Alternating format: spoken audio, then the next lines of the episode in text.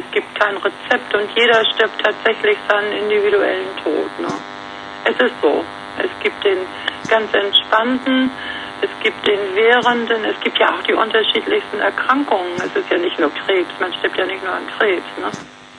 So Arterienverkalkungen, die so schlimm sind, dass alle Gefäße dicht sind. Äh, und die schreien. Also das ist das Schrecklichste, was bei einem so passieren kann. Also das wünsche ich keinem, niemandem. Man muss den nicht zwangsläufig kennen, nein. Man muss nur erkennen, dass er, dass er im Sterben liegt. Ne?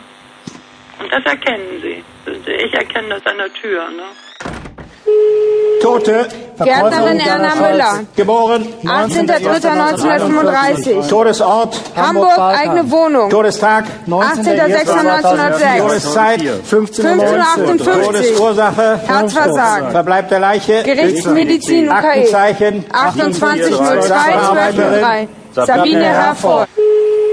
Oder eben, wie manche das machen, die ganze Zeit dabei sind, äh, wenn es dem Menschen schlecht geht oder er immer weiter in die Agonie verfällt. Das geht ja auch in Phasen, wenn einer immer weiter entweicht hier aus diesem Leben. Und wenn die dann Abschied genommen haben, alles beweint haben und aber die letzten Momente irgendwie nicht mitkriegen oder nicht mitkriegen wollen, dann ist das okay, wenn die rund miteinander sind. Ne? Und ganz oft, so wie bei meinem Schwiegervater letzten Monat, war es so, dass der gestorben ist in dem Moment, als die Familie den Raum verlassen hat. Ne? Das gibt es auch ganz oft.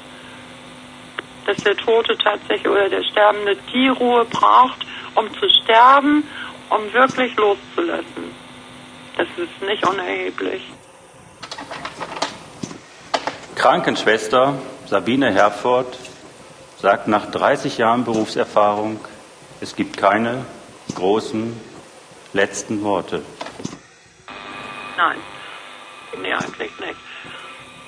Es rufen alle nach Mama. Ist das Letzte, was sie rufen. Ist irre, ne? Die Herzinfarktleute, die können nichts mehr sagen. Die sind zack, bumm, tot. Das wünsche ich mir übrigens auch. Zack. Das.